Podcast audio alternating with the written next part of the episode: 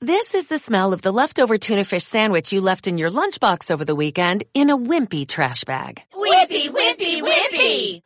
Blech! And this is the smell of that same sandwich in a hefty, ultra strong trash bag. Hefty, hefty, hefty! Ah, smell the difference? Hefty Ultra Strong has Arm & Hammer with continuous odor control, so no matter what's inside your trash, hmm, you can stay one step ahead of stinky. And for bigger jobs, try the superior strength of Hefty Large Black Bags.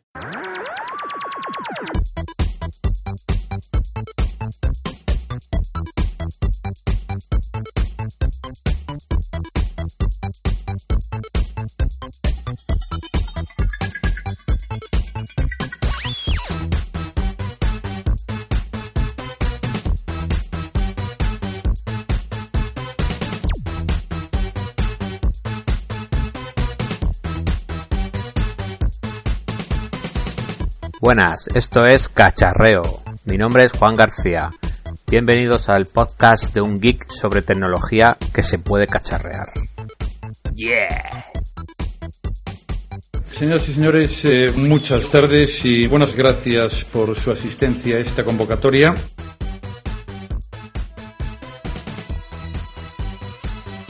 Muchas gracias, más gente. Como veis, hemos contratado a un chavalín en prácticas. El chaval un poquito espeso, pero bueno, creemos que lo puede hacer bien. Vamos a ver. Pues nada, estamos aquí después de unos cuantos meses sin grabar. Volvemos a la carga.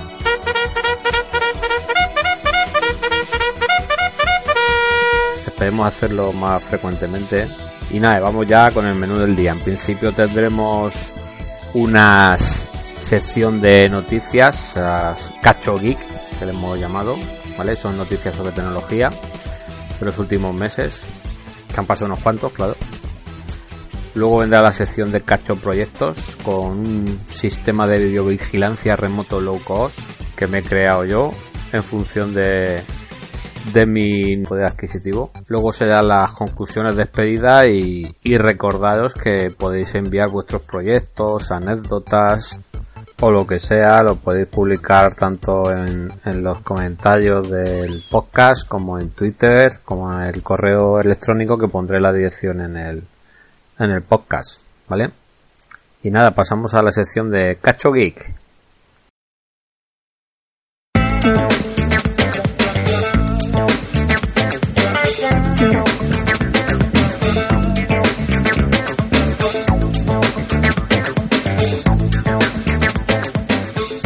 Y bien, después de esta música que sirve de entrada, venga a hablaros de una inquietud que tengo, pues es el tema de las tablets DualBot.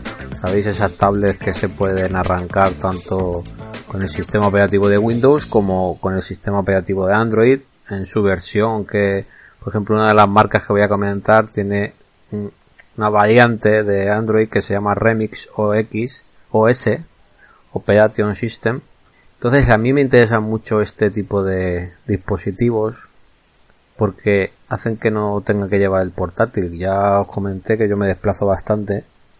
Entonces me hace falta un, un portátil sí o sí para trabajar, ¿vale? En viajes de tren o lo que sea. Entonces el portátil es un poco aparatoso, ¿vale? Y muchas veces no lo utilizo para el desarrollo de videojuegos, sino que utilizo para escribir bastante en Word, en Excel. Este equipo me viene genial. Estoy, estoy a punto de comprármelo. Y lo más famoso era la Surface, que digamos que fue la de Microsoft, que fue la que puso estos dispositivos estilo así, más bien convertible dos en uno de portátil, pero en este caso es una tablet que hace de, intenta hacer de portátil. Y la verdad es que el precio son muy competitivos, ¿eh? Porque por ejemplo tenemos una, la marca Teclast, acabado en T, T-Book 10, que esta es una marca china, pero ya digamos que antes las marcas chinas no tenían garantía en España, entonces si te llegaba alguna defectuosa tenían muy complicado la hora de, reclamar algo, pero ahora ya vienen con garantía en España, o sea que se hace muy interesante. Esta tiene por ejemplo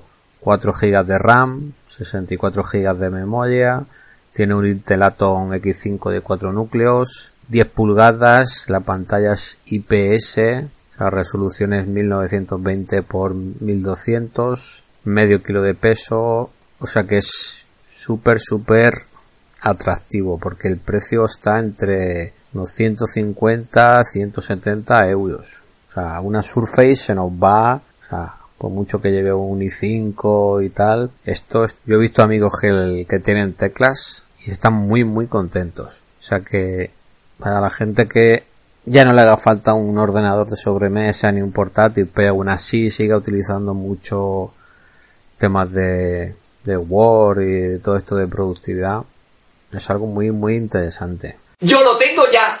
Eh, lo suyo, tener, eh, esta te viene sin teclado, o sea, pero te puedes comprar un teclado de estos magnéticos de Bluetooth que se acoplan perfectamente y le sirve de tapa, se acoplan perfectamente a estos dispositivos, o se te convierten en, un portátil, ya ves, por menos de 200 euros, ¿eh? Y a un precio súper competitivo. Por otro lado tengo la duda de una Chugui, otra marca china, la HI 10 Plus, que es bastante parecida. Tiene también, que he visto aquí, que tiene más batería, la Chugui. Bueno, la Chugui tiene, a ver si llego a las especificaciones, ficha técnica completa. Vale. También lleva un Intel Atom X5, 4 núcleos de velocidad 1,44 GHz, 4 GB de memoria RAM, 64 de memoria interna, aunque se le puede ampliar una micro SD hasta 128. Sistema operativo que lleva Windows Phone, pero ya digo que puede hacer, puede hacer el sistema dual en el que puedes arrancar tanto con Windows como con el, la versión Remix OS de, de Android. De capacidad de memoria pone 8400 mAh y me ha parecido ver que la T-Class tiene menos, tiene 6500, o sea, 2000 mAh menos, o sea, que eso es considerable. También está muy bien, lo único que no tiene sistema NFC, pero bueno, tiene Bluetooth para el teclado, que es algo que yo creo básico, y precio similar. O sea que estoy ahí, ahí, ahí pendiente de a ver cuál de los dos equipos me, me compro, pero seguramente me lo compré, porque el portátil no me lo puedo llevar para arriba y para abajo, aparte de que la batería le dura muy poco. Estos equipos le durarán más la batería. Es eh, los enlaces de estas dos tablets, los pondré en la descripción para que vosotros pues les peguéis un vistazo y, opinéis y comentéis sobre si, si es interesante este tipo de equipos. Y por otro lado, que ya comentaros el tema de realidad virtual. ¿Por qué, señor? ¿Por qué? Yo tengo una aplicación para Android, ¿vale? Y veo que no, no termina de despegar, ¿eh? Entre, por lo menos entre la gente de, la gente normal y corriente, no los frikis como nosotros. Yo veo que no termina de despegar, ¿eh? Incluso tengo un montón de amigos que tienen la PS4 y ninguno ha dado el paso de comprarse las gafas. Es más, uno lo probó en casa de otra tercera persona que sí se la ha comprado y le dijo que no le gustó la experiencia se veía muy pixelado, encima no iba muy fluido y, no pudo estar muchos minutos jugando porque pues, se agobiaba, se medio mareaba. O sea que lo que parecía que iba a ser la Play 4 con la PlayStation VR iba a ser el punto de inflexión para que la gran masa de consumidores fuéramos en masa ahí a comprarlos. Parece que no y el resto de sistemas no pasan de ser algo de que sí, es muy gracioso, lo probé en una feria, muy tal, pero de ahí ya no, no pasa, no es una pena. Parece que hace falta que los casos de uso sean más, más importantes o sean, sean más necesarios para el resto de la gente o que aparezca una killer app que con un sistema de estos haga una explosión en las ventas, pero ya os digo, yo por ejemplo con el tema de mi aplicación... ¡Este tío es un campeón! Pues apenas un par de amigos se han comprado las, las gafas para Android y eso que valen...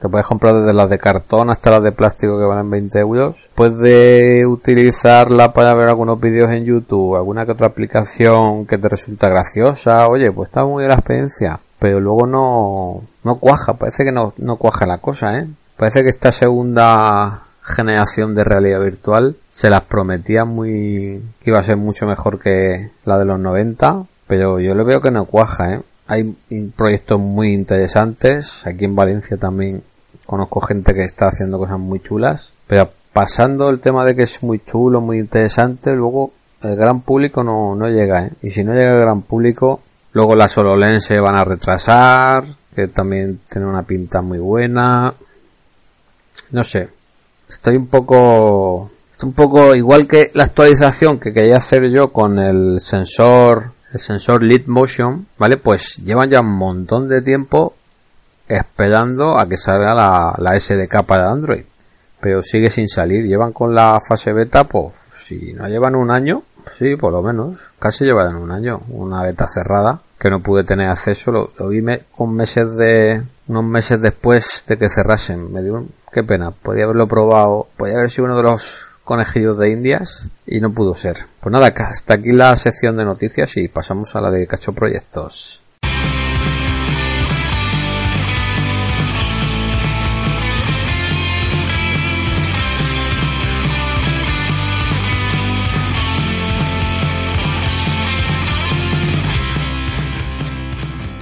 Bueno, estamos aquí ya en Cacho Proyectos.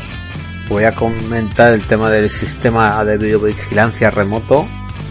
Vale, pues básicamente es que yo hace un año me entraron a robar una casita de campo que tengo. Precisamente me la compré hace nueve años. ¿Vale? Y una de las cosas que más me interesaba, le pregunté a los vecinos, oye, aquí hace mucho que nos roban. Y me comentaron que sí, a lo menos hacía 10 años que me robaban. Pues hala, en los últimos 20 años, al único que le han entrado allí ha sido en mi casa. Qué casualidad, pero bueno. Hijo de puta. Pues nada, ya dije que aquí, aunque tengo seguro, eso es lo primero que hice. Dije, esto tengo que... Hay que poner medidas. Y como pasaba de gastarme un dineral contratando un sistema de alarma, pues decidí crearme un sistema de videovigilancia propio, ¿vale? ¿En qué consiste el, este sistema? Pues una cámara IP con sensor de movimientos, ¿vale?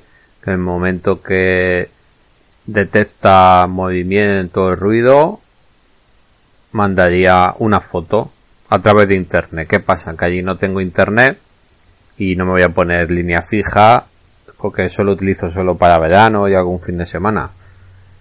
Entonces necesitaba un router inalámbrico wifi para que le diese señal a la cámara IP. Claro, este router necesita una tarjeta SIM. Entonces, estas son las tres cosas necesarias para este sistema. La cámara IP, el router wifi inalámbrico y una tarjeta de datos. Vale, la cámara me costó 30 euros en AliExpress. Una cámara al uso, típica, ¿vale? No, no tuve ningún problema.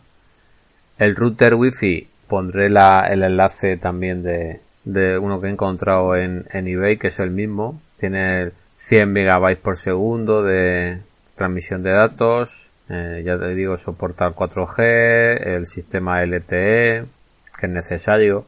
Te costó pues unos 56 euros. Luego la tarjeta de datos me la hice con Lowy porque tenía 6 euros y un giga de datos. ¿Qué es lo bueno de Lowy no de una gran compañía? Pues que si no sé, los datos que no se gastaban se acumulan.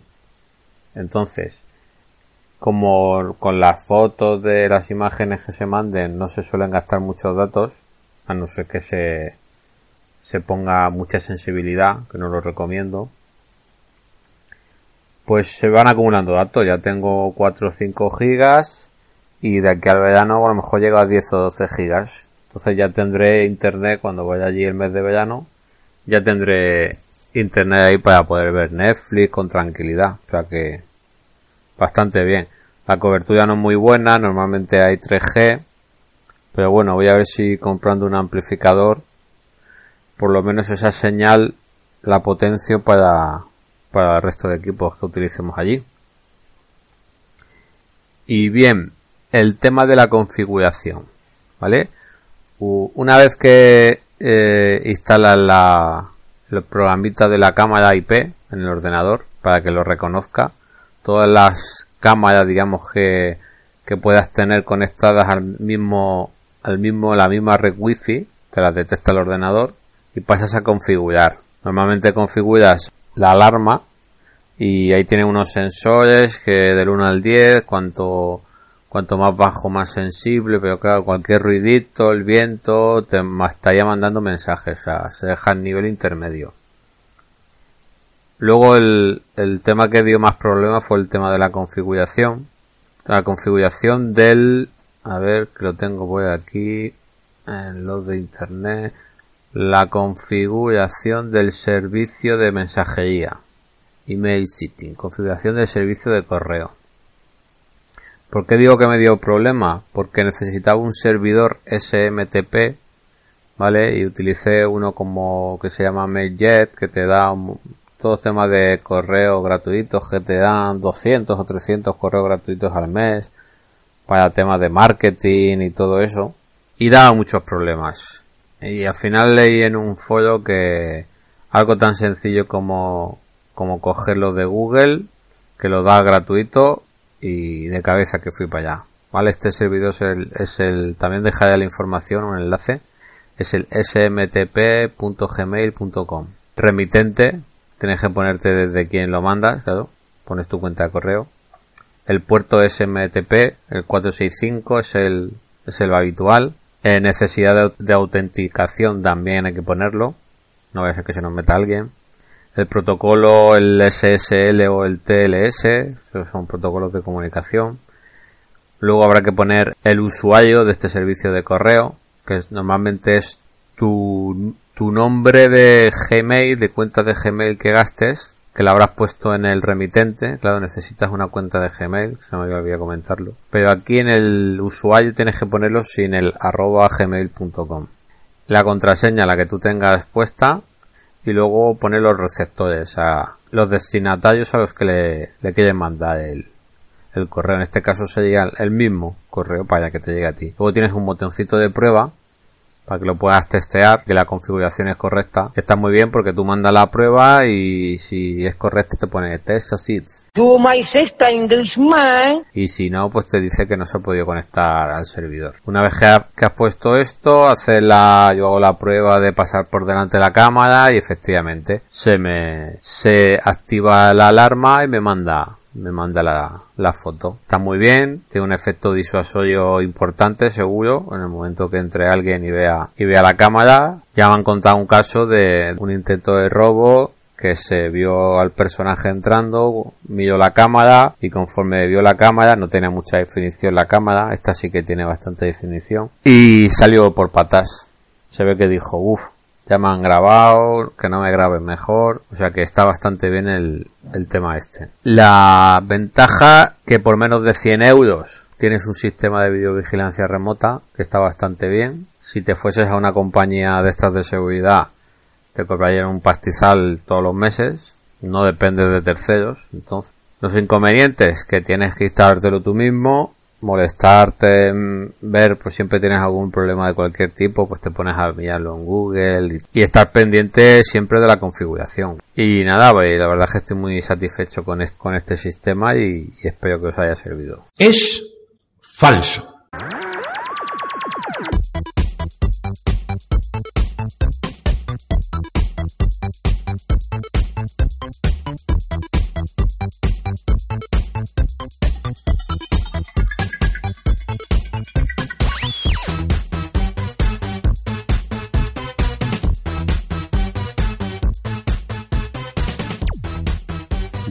Parece que este muchacho se ha venido arriba. Eso está bien, que coja confianza. Ya estamos en las conclusiones y la despedida. Comentaros que espero hacer este podcast con más frecuencia. También quiero hacer más, más ameno el, el podcast, así que tengo pensado invitar a amigos que les gusta cacharrear con tecnología. En principio estoy pensando en dos personas, uno que le gusta mucho cacharrear con videojuegos y otro que le gusta mucho cacharrear con, con equipos de sonido y demás, que fue DJ de joven. ¡Oh, oh! ¡Alerta por subnormal! ¡Alerta por subnormal! Vale, a ver si encima son oyentes, son de los pocos oyentes que tenemos.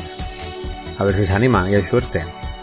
También como habréis visto he añadido algunas cuñas graciosas. A mí me hacen bastante gracia, verdad. Y por eso, por eso lo metido. Espero que también os guste a vosotros. Y nada, no olvidéis darle a me gusta si ha sido de vuestro agrado o, comentar qué os ha parecido. Venga, hasta luego.